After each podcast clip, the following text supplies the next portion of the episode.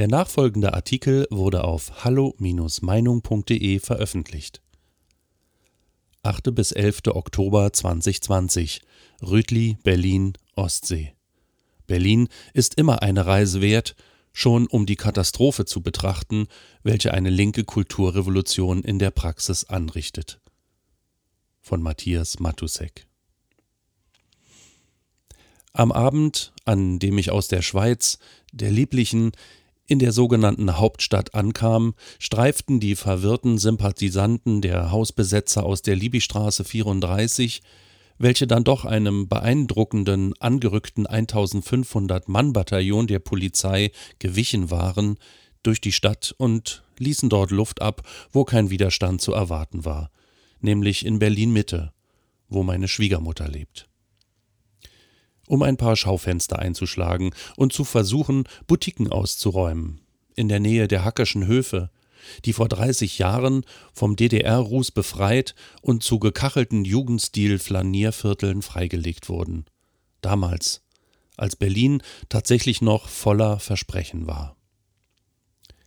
Mittlerweile hat es erschöpft aufgegeben und alle 20er Jahre Allusionen sind abgefallen und runtergerutscht wie die Marketingschlacke mittelmäßiger und vergaunerter Bürokraten, die nun als Berliner Schnauze noch einmal dick aufgetragen wird.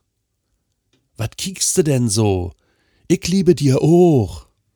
Eben dieses Kurt Krömer Gelalle. Im öffentlichen Dienst werden 800.000 Beschäftigte ausgehalten, also jeder Dritte. Bezahlt werden sie aus Bayern und Baden-Württemberg über den Länderfinanzausgleich. Keiner hat diese Geisterbahn-Gesichter der Regierenden so genau und ätzend aufs Papier gebracht wie der Künstler Stefan Klinkigt aus Dresden. Seine Porträts sind Röntgenaufnahmen der Deformation durch die Macht. Nun sind Hauptstädte nicht die leichtesten sozialen Gefüge. Paris wird von islamischen und afrikanischen Banlieues umlagert. In London liefern sich somalische und pakistanische Ghettos Schlachten, doch nur in Berlin haben sich linksradikale Bürgerkinder zu subventionswürdigen Stämmen und Ruinenbewohnern zusammengefunden, die mit einer ideologisch sympathisierenden Politik die zukunftsweisenden sozialistischen Utopien teilen. Auf Twitter werden Fotos aus dem heruntergeranzten besetzten Mietshaus vorgezeigt, wie Habitate seltener, aber bewahrenswerter Spezies, deren Gruseleffekte eifrig besprochen werden. Ein Tom Münch twittert, ist traurig, dass man sich in Deutschland so massiv gegen Politik und Wirtschaft und Polizei wehren und verschanzen muss, um nicht durch Konzerne und ihre Lobbyisten unterdrückt und vertrieben zu werden. Eine Schlacht ist vorbei, der Kampf geht weiter. Oder ein Michael. Erst wenn die letzte Wohnung dem Markt übergeben ist, werdet ihr merken, dass der Kapitalismus eine verdammt blöde Idee ist. Hashtag Liebig 34. Da hält doch prompt der Dark Trooper dagegen. Erst wenn du keinen Dünnschiss mehr laberst und mal die Gesetze durchliest, wirst du merken, dass die Räumung in Ordnung war. Hashtag Vollidiot. Das wäre dann die Variation auf die Berlin-Werbung Ich liebe dir auch. Ich hatte in meiner Schülerzeit wilde Zeiten, in ebenfalls einem derartigen Experiment verbracht, in einem Haus, das abgerissen werden sollte und das alles in meiner Kurzgeschichte Bucharins Ende verewigt. Fifth Avenue, Diogenes 1995, zu bestellen auf dieser Homepage unter der Kategorie Bücher. Allerdings waren wir weniger verdreckt, weniger verbiestert, weniger unerotisch, also wesentlich lustiger und leichter unterwegs, und vor allem fehlte mir auf den veröffentlichten Fotos eines Bücher. Ich habe kein einziges gesehen. Anderntags der von der AfD veranstaltete Kongress der alternativen Medien. Früher wurde in Berlin alles Alternative subventioniert. Das alternative Theater, der alternative Film, die alternativen Kinderläden. Heute ist die ernstzunehmende Alternative fest in rechter Hand. Denn die Linke ist an der Regierung. Links sind die Seilschaften, links ist der Stau, links die Durchstecherei, links die Stummel- und Stammelsprache, diese Irgendwo fühle ich mich dabei total nicht angenommen, Nebelrhetorik, deren Unterfutter allerdings das beinharte Durchsetzungsdeutsch antifaschistischer Selbstgerechtigkeit ist. Das Wir können auch anders. Unterschreckt nicht zurück vor Einschüchterungen durch trotzkistische Störtrupps an der Uni. Oder ganz aktuell vor beamtetem Kesseltreiben, wie es soeben nach Durchsicht der Akten eines Untersuchungsausschusses offenbar wurde des Kesseltreibens gegen den ehemaligen Leiter der Stasi-Gedenkstätte Hohenschönhausen durch den einstigen SED-Kader Kultursenator Lederer, wie es nun die Welt berichtete. Auf dem Kongress Bekanntschaft gemacht mit Thor Kunkel, einem unglaublich witzigen und inspirierenden Schriftsteller und im Tessin residierenden Lebenskünstler, sowie der schmalen Naomi Seibt, der Greta der Rechten Spiegel die das Auditorium im Versammlungssaal im Marie-Elisabeth-Lüders-Haus aufklärte über die Ungenauigkeiten des Corona-Tests und tatsächlich unerschrocken biochemischen Grundlagenunterricht gab, nach Maßgabe der berühmten Szene aus der Feuerzangenbowle, wo Physiklehrer Bömmel der begriffsstutzigen Klasse erklärt: Was ist n Dampfmaschin? Da stellen wir uns jetzt mal ganz dumm. Und sie schaffte es tatsächlich, die Fragwürdigkeit dieses aus RNA-Fetzen, Polymerasereaktion und Computerhochrechnung zusammengesetzten PCR-Test von Drosten verständlich zu machen. Naomi Seibt betreibt eine erfolgreiche Internetseite. Boris Reitschuster erst recht. Auch ich tue es. Es gibt doch einige, die den etablierten und staatlich geförderten Medien Konkurrenz machen, wie Peter Webers Hallo Meinung, dessen Talksendungen quotenmäßig durchaus mit denen der öffentlichen Rundfunkanstalten mithalten können. Wie auch zum Beispiel Alexander Wendt mit seiner Publiko-Seite. Und er war es, der den Optimismus, den ich in meinem Vortrag über die alternativen Medien zu versprühen versuchte, mit Zahlen unterlegte. Er machte klar, dass die deutsche Presselandschaft ein Angebotsproblem hat. Die Kunden wollen nicht in allen Zeitungen das Gleiche lesen. Er veranschaulichte das mit einer gleichlautenden Schlagzeile über Henrik Broder, sondern schätzen durchaus die Abwechslung, auch die Erweiterung durch oft unterschlagene Themen.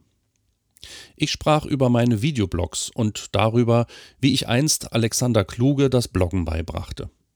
Der wiederum hatte schon 1961 im Oberhausener Manifest, also dem Gründungsdokument des neuen deutschen Films, von der Enteignung der Produktionsmittel geträumt, die mittlerweile Wirklichkeit geworden ist. Mit den Handykameras ist jeder sein eigener Regisseur. Und mit dem Internet jeder sein eigener Verleger, sein eigener Kinobesitzer. Hier der sehr lustige Videoblog mit Kluge, dem Filmer, Unternehmer, Buchautor obendrein, einem unfassbar sympathischen Intellektuellen, der die Gabe zur Selbstironie hat. Und das ist bei allen politischen Differenzen das Allerwichtigste. Eine Grundregel hatte ich in dieser Unterrichtsstunde allerdings nicht ausdrücklich angeführt das einnehmende Äußere. Ich hatte es nicht nötig, darauf hinzuweisen, denn ich war 15 Jahre jünger und 30 Kilo leichter. Das wurde mir schmerzhaft bewusst, als ich das Video sah, das Michael Stürzenberger auf dem Kongress der Alternativen mit mir führte. Ich ließ es sofort vom Netz nehmen. Nicht etwa, weil Stürzenberger wegen Islamfeindlichkeit vom Verfassungsschutz beobachtet wird. Der sollte lieber die dubiosen Islamfreunde und Judenhasser in der Linken nicht aus den Augen verlieren, die gemeinsam mit den Islamisten Juden ins Gas grölen.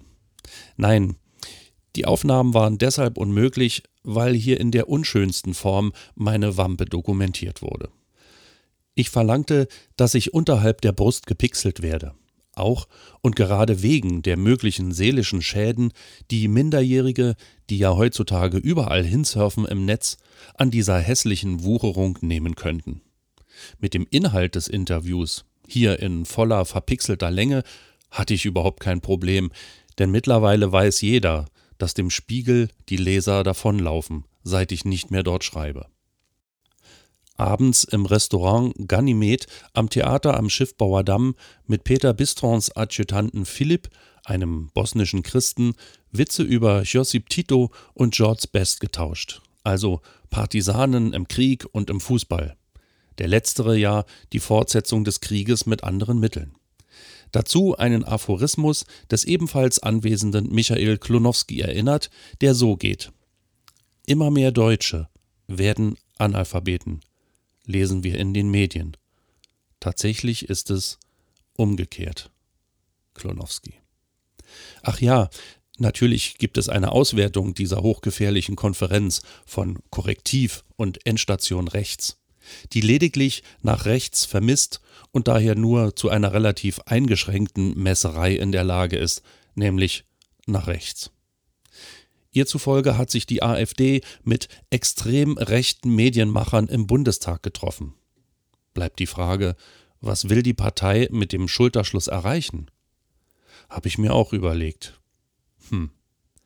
Die Antwort wäre, dass sich die schlapp gewordene AfD über knallharte Rechte wie mich, also Genghis Khan-Rechte, eben die totalen Permafrost-Bohrkernrechten, die Kontakt zu Paläolithikum-Rechten halten, wo es einfach schon rechts zum Nachbarplaneten rausschießt, eine Auffrischung ihres super extrem erzdunklen Kerns verspricht und daher solche Konferenzen veranstaltet.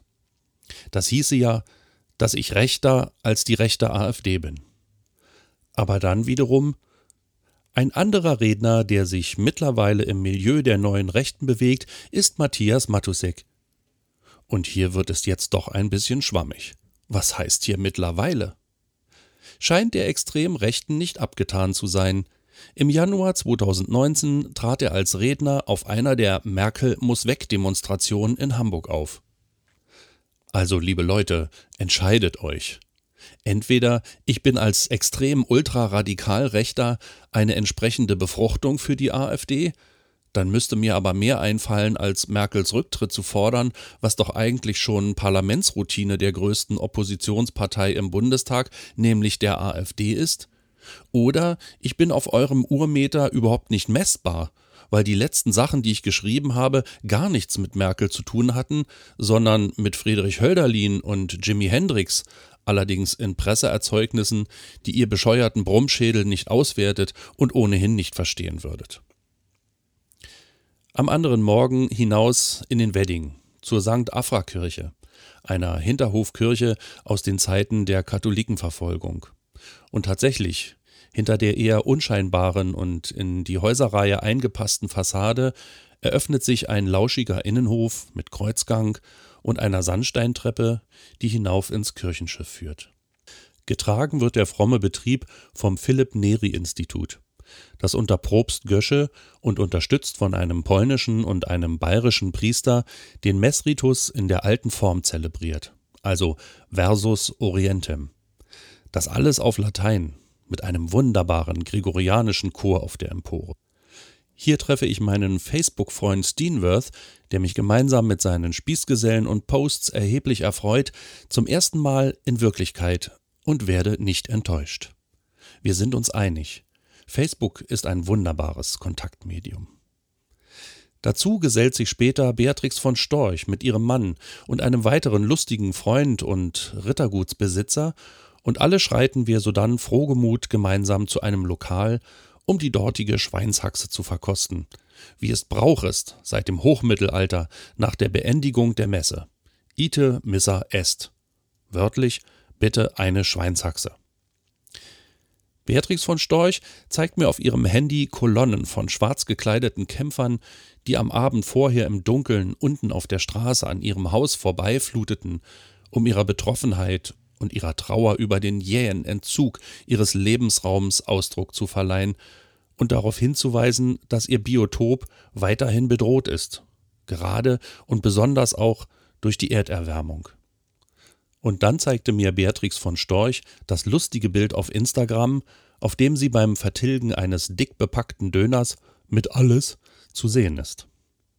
Um dieser heftig diskutierten kulturellen Aneignung umstritten sagt man heute, ein entschlossenes Bekenntnis zur deutschen Grundordnung entgegenzusetzen, ließ sich die im Übrigen polyglotte, kosmopolitische und überaus spaßige von Storch zu einem Foto hinreißen, auf dem wir beide unsere Schweinshaxen verzehrten.